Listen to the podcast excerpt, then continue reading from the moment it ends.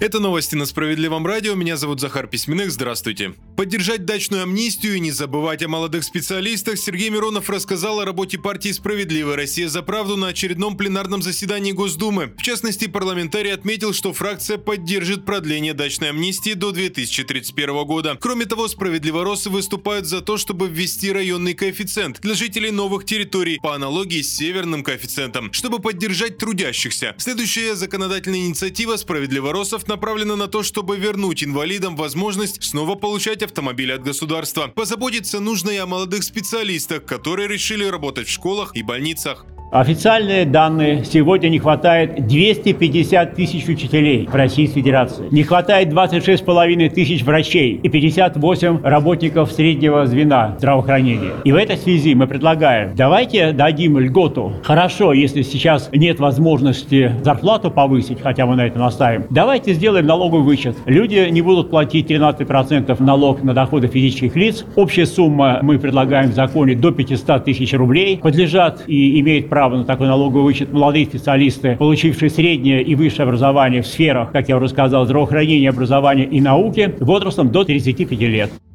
Впервые с июня прошлого года в России отметили снижение стоимости яиц. Об этом сообщает Росстат. Правда, речь идет лишь о 0,2%, отмечают специалисты. Напомню, что в прошлом году этот продукт вырос в цене более чем на 60%. Сегодня же стало известно, что Федеральная антимонопольная служба возбудила дела против трех производителей яиц. Дела еще на 10 предприятий сейчас находятся в производстве. Санатории для борьбы с алкоголизмом предложили возродить в России, с идеей выступили в общественной палате. Там считают, что восстановление санаторно-курортного лечения, как в Советском Союзе, поможет многим гражданам бороться в том числе с алкоголизмом. Авторы инициативы уверены, что там люди смогут перезагрузиться, отстраниться от проблем и пройти профессиональное лечение.